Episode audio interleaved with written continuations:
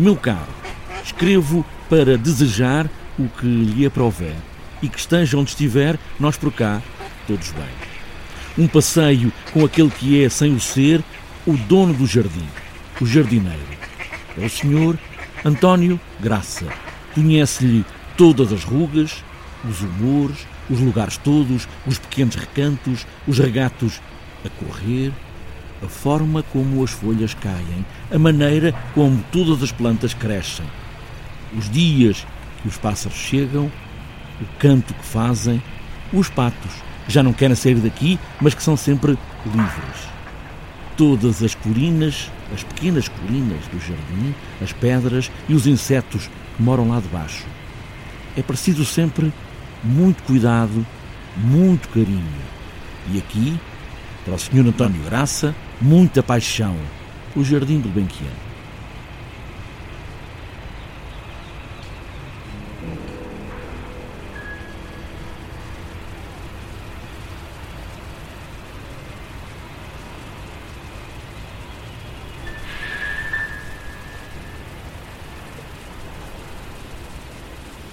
O senhor veio para aqui porque já era jardineiro, tinha este amor pelas plantas, porque tratar de um jardim também é uma paixão, não é? Sim, tratar do jardim é, é uma paixão. O jardineiro, se, se não tiver uh, paixão pelo que está a fazer, pela natureza, pelas plantas, uh, não será, se calhar, grande jardineiro.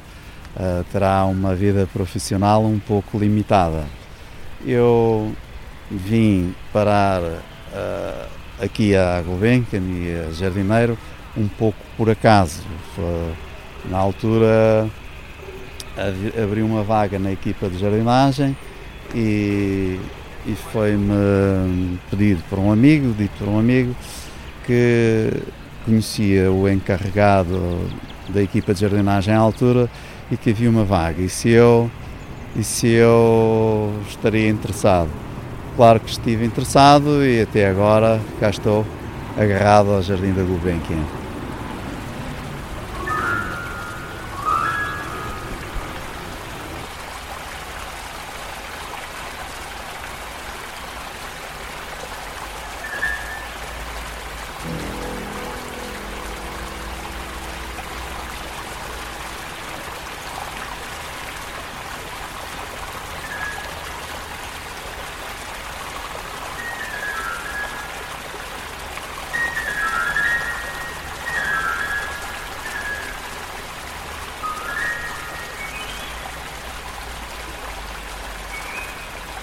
Umas uh, precisam de mais exposição solar, outras mais recato, não toleram uh, os ventos predominantes. Uh, portanto, isso é, é, feito com critério e escolhemos, portanto, essas exposições não contrariando a, a natureza delas. Porque também há umas que vivem melhor umas com as outras. Sim, umas coabitam melhor umas com as outras. Esse é um problema sempre que existirá, portanto, umas são mais vigorosas, outras menos vigorosas e tendem a, a predominar as que são mais vigorosas. No fundo, é, é a lei da natureza. Porque este jardim tem essa característica porque uh, as ervas daninhas também fazem parte do jardim. Umas têm que ser tiradas, outras podem ficar. Sim, uh, as ervas daninhas, infestantes ou invasoras, como queiram chamar, uh, segundo às vezes não são daninhas, não é? Às vezes não são daninhas. Segundo o projetista, um dos projetistas, o professor Ribeiro Teles, dizia uh, as ervas daninhas que venham elas.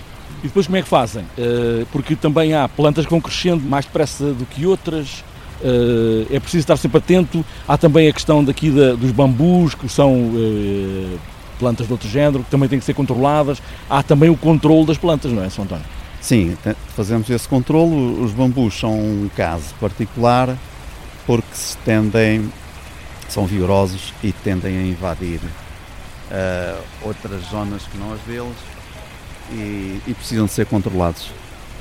Anualmente têm que ser controlados porque senão a mancha de bambus cre cresce desmesuradamente. Quando se fala num jardim como este da Gulbenkian, hum, não é um jardim à francesa, é um jardim como dissemos há pouco, voltado para a natureza, ser mais uh, selvagem, digamos assim, não é fácil, porque é preciso saber onde se pode mexer e onde não se pode mexer. Sim, uh, o jardim foi criado para ser tão natural quanto possível e é, e é nesse tão natural quanto possível que nós trabalhamos, é que a equipa de jardinagem trabalha com a sensibilidade de intervir o menos possível, mas não pode deixar de intervir, porque eh, há coabitações que se têm de resolver, há crescimentos que temos que controlar, porque senão o público não consegue passar nos percursos, a vegetação que cresce posterior, mas temos que fazer isso tudo de uma forma natural e que não mude uh, o rumo do que foi traçado no jardim.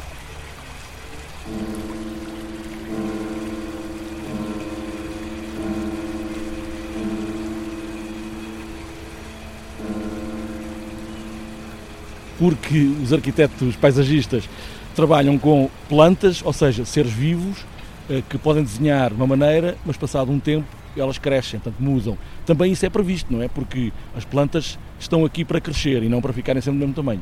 Sim, eh, a natureza não é estática, é dinâmica, muda uh, o clima, portanto a estação, portanto, e mais ou menos crescimento tem, portanto nunca é estática e altera-se em função de uma intempérie, em função de um clima ameno. Uh, se temos um inverno ameno e chuvoso, uh, as plantas agradecem, dão o resultado na primavera e tudo isso influencia o crescimento da, das plantas e a idade portanto, do, do, jardim. Portanto, o jardim agora é um jardim maduro que nada tem a ver que quando foi criado, que era um jardim ainda no início e que tinha toda a sua vida à frente para se desenvolver. Portanto, o Sr. António, quando chegou aqui ao jardim, o jardim não era este, era um outro jardim. Era um jardim mais jovem, não era este, já passaram bastantes anos. Portanto, o jardim evoluiu e acho que evoluiu bem. Há aqui árvores também, estamos aqui na parte norte, esta é a parte norte do jardim. Uh, há aqui árvores que já existiam, porque no outro parque antigo, uh, até no parque de diversões, já existiam aqui algumas das árvores, ou essas árvores já entretanto já morreram, já se foram embora? Não, ainda creio que há aqui árvores que ainda existiam no, no parque antigo, porque foram aproveitadas todas quando se podiam aproveitar, ficaram cá. Uh, outras uh, foram plantadas e outras já foram plantadas a substituir as primeiras que foram postas no jardim, porque já houve árvores que morreram e que foram substituídas até os indesejados uh, eucaliptos estão cá, porque uh, muitas vezes são indesejados em determinados sítios, aqui não, aqui são acarinhados porque também já têm muita idade. Sim, estes eucaliptos já têm muita idade, eles uh, já cá estavam, todos do tempo do projeto, e provavelmente serão dos primeiros eucaliptos a ter chegado a Portugal, porque os primeiros eucaliptos acho que vieram para uma mata lá para o Saco, vinham de barco e ora que aqui devem ter ficado por aqui alguns, se calhar, na, no, no jardim que agora é da Gulbenkian, que na altura não, não era.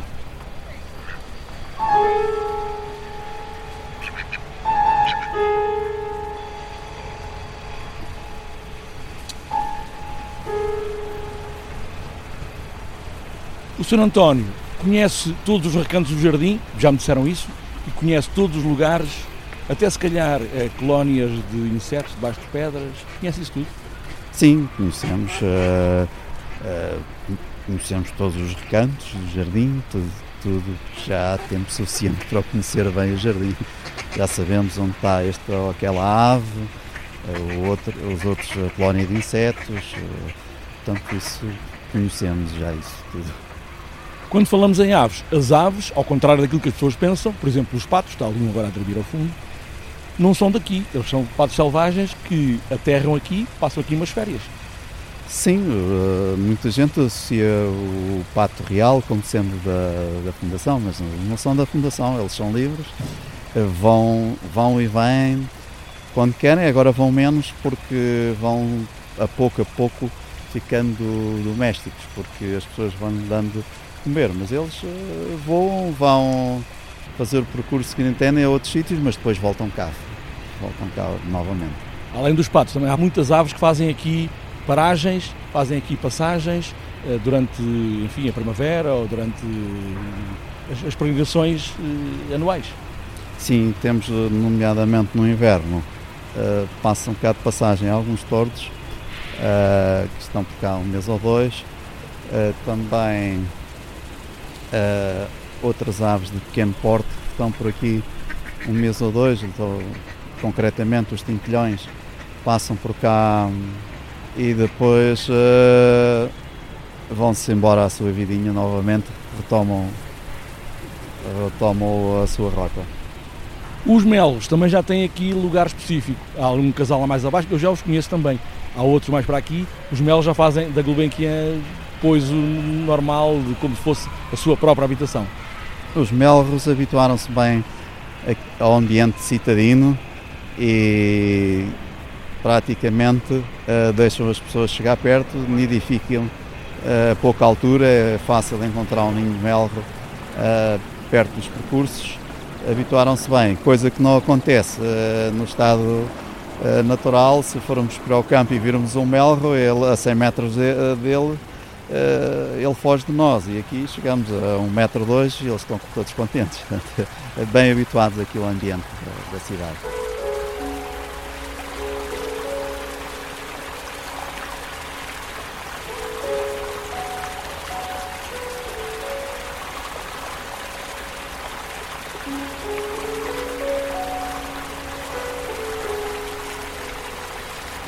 O Sr. António tem aqui algum lugar eh, mais uh, simpático para si, que gosta mais, tem vários.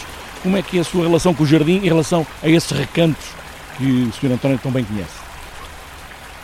O jardim tem vários recantos de interesse, vários uh, recantos uh, de que gosto, mas tem um particular que é o, o regato poente o regato poente, apesar de ser artificial, foi muito bem concebido e é um sítio, a água é sinónimo de vida, mas que uh, transmite uma calmia enorme. É um dos sítios preferidos do jardim para mim.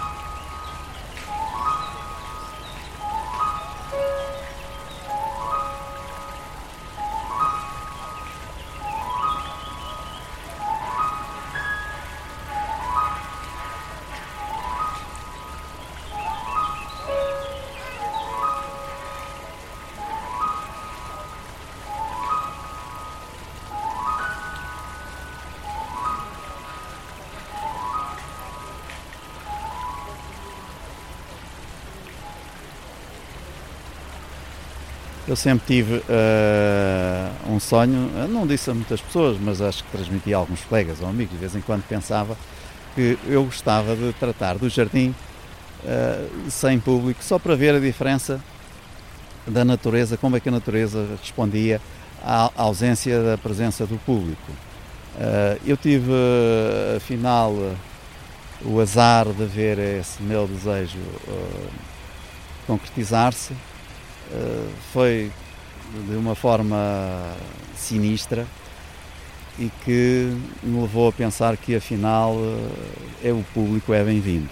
Isso aconteceu durante a pandemia, uh, com o confinamento, nós vinhamos à mesma cuidar do jardim, não todos, mas com as equipas, com as equipas reduzidas, e então não havia aviões, não havia barulho, não havia pessoas e era um silêncio no jardim sinistro.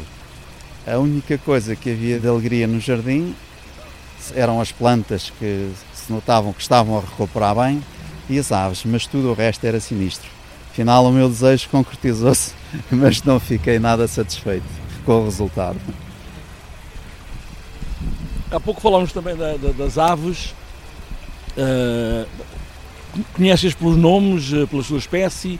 Uh, conhece também alguma característica de um ou outro, uma pena partida, uma coisa que se possa ser reconhecível, ou, ou, ou, já pedi muito? Não, eu conheço, conheço a maioria das aves cá do, do jardim.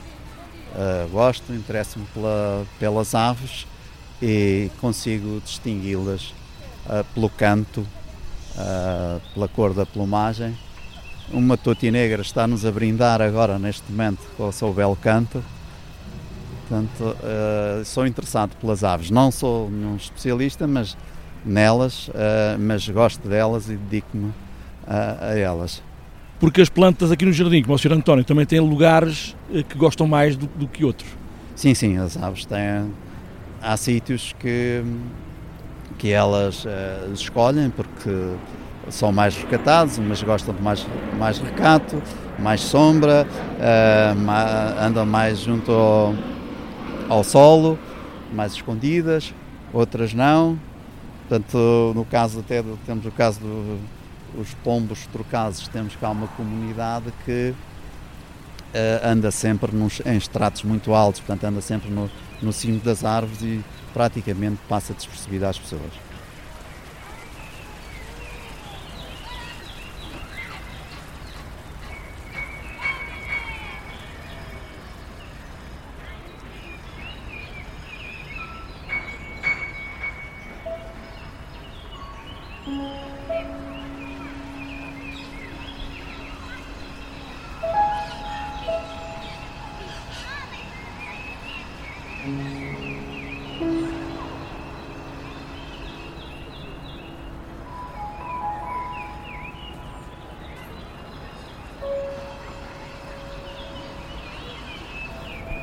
Estão aqui uns gansos com, com, um olhar mais estranho. Este tem uma cor, este castanhado, uma cor magnífica, não é? Sim, sim, são, são umas aves uh, muito bonitas.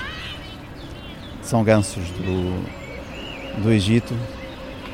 São aves uh, territoriais, criam a sua prole e quando eles uh, são autónomos e voam sozinhos, são expulsos do território dos progenitores. Já não ficam aqui no jardim? estes mais novos estão aqui? Não, estes mais novos têm que sair aqui do jardim. E depois o, os mais velhos também, também saem. Têm vindo cá nidificar, para o ano voltam outra vez nidificar. Mas uh, saem daqui primeiro os filhotes porque são expulsos pelos progenitores.